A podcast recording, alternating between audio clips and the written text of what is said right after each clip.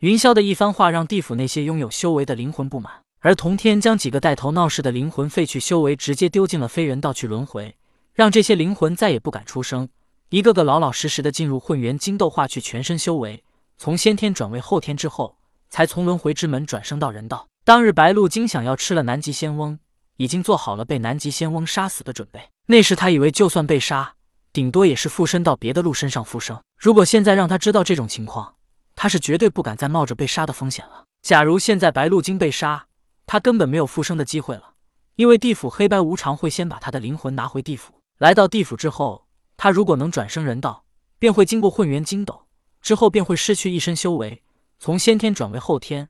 转生后，任凭他再怎么修炼，也达不到他上一世的修为了。白鹿精冒险去吃南极仙翁，目的便是为了富贵险中求，而且后果他也能承担得起。可现在有了混元金斗，这后果已经不是他能承担得起了，因为失去的修为永远不可能再回来了。所以，因为混元金斗，也导致封神之后通过地府轮回的修道者与妖修，修为越来越弱，一代不如一代，再也难以达到封神之前的高度了。童天看着人来人往的灵魂进入混元金斗转世，他皱着眉头沉思了一下，便来到云霄面前说道：“云霄仙子，我们如此做，你不觉得是在压制人道吗？”云霄愣了一下，问道：“道友为何如此说？你用混元金斗只将转生人道的灵魂化去了修为，使他们从先天成为后天。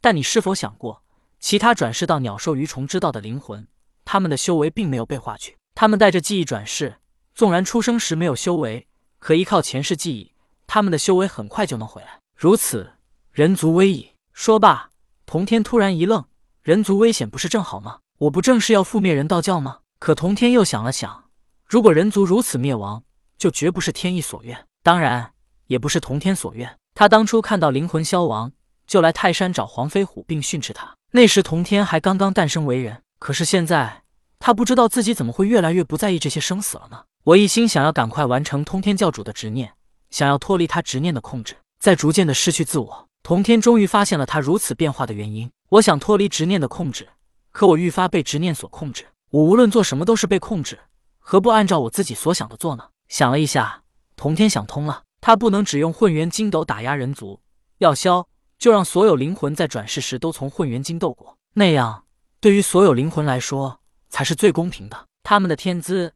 记忆无法改变，那么他们的出生就更是应该在同一起跑线上，让努力者收获更多，让懒惰者一事无成。云霄听了童天的话，瞬间便理解了童天的意思。不过他面无表情的说道：“我只做我所在神位的职责，其他与我无关。”云霄只管人族，其他鸟兽鱼虫并不在他的职责范围之内。虽不是你职责所在，却也未禁止你去做。童天说道：“我并未有这样的义务。”云霄道：“童天又道，经过地府这件事。”你在人间即将得到大量香火，你会得到人族供奉。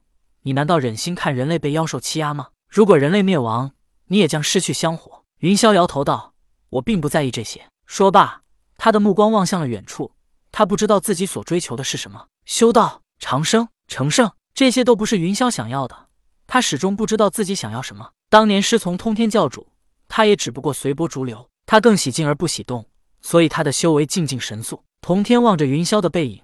显得孤独而淡然，他的身上散发着一股清冷的气质。不过，云霄虽然口中说着不在意，但他还是用混元金斗把整个轮回之门都给笼罩了起来。此后，所有地府灵魂转世人间，都要化去一身修为，从先天转为后天。当有了灵魂从混元金斗转世成人之后，童天离开了地府，来到了人间。他首先找到了一处人家，他看到了地府灵魂已经进入了母亲体内，在孕育着身体。当童天定睛观看。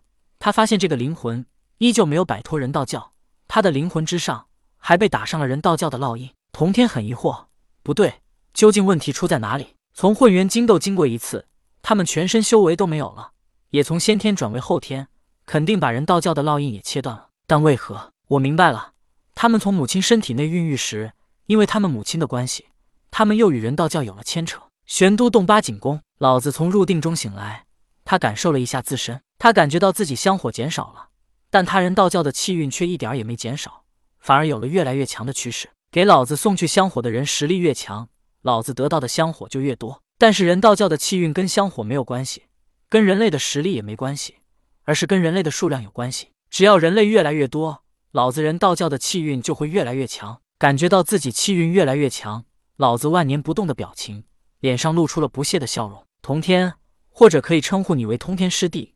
无论你做什么，始终都无法改变我人道教的气运。你如今反而让大量人类降生，只会让我气运更强。混元金斗确实能切断灵魂与人道教的关系，但是当灵魂投胎转世之后，又与人道教有了联系，这又回到了童天所想的，要覆灭人道教，必须灭了人类。但如此做又是绝对不可能的。童天有些灰心，更加让他感觉到自己被通天教主的执念控制，心中浮躁不安。童天心中浮躁不安的感觉，似乎触发了元始天尊当初改命笔给他改命的因果。他心中一横，如果实在做不到，索性毁了也就是了。